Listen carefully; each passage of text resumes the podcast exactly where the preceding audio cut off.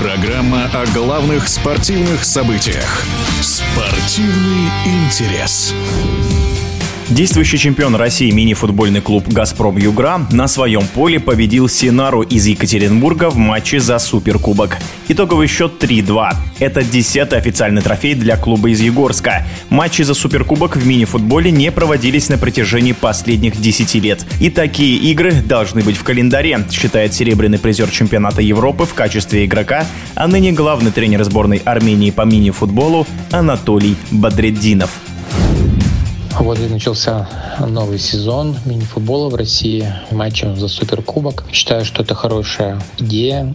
Считаю, что такие матчи должны быть, и они должны быть регулярные. Перед началом сезона этот матч, эм, в принципе, наверное, как для разогрева существует, и он должен быть, наверное, очень медийным, показываться по Матч ТВ и быть более, наверное, зрелищным. Победная серия у «Газпрома» продолжается. Это десятый официальный турнир, который они выиграли в своей истории. Но сказать, что они явный фаворит этого чемпионата, наверное, это будет неверное утверждение, потому что это только начало чемпионата, и впереди у нас еще длинный сезон и плюс плей-офф. А в плей-оффе может быть все что угодно. Поэтому я думаю, что все команды в равных шансах завоевать главный титул страны.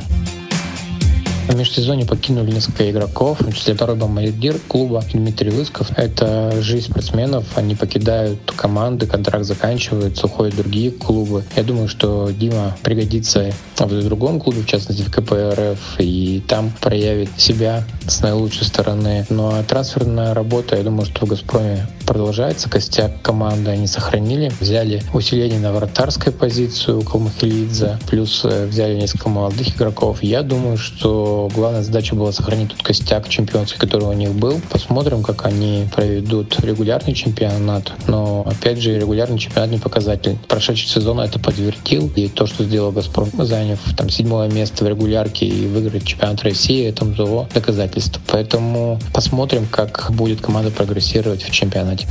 В эфире спортивного радиодвижения был серебряный призер чемпионата Европы в качестве игрока, а ныне главный тренер сборной Армении по мини-футболу Анатолий Бадреддинов.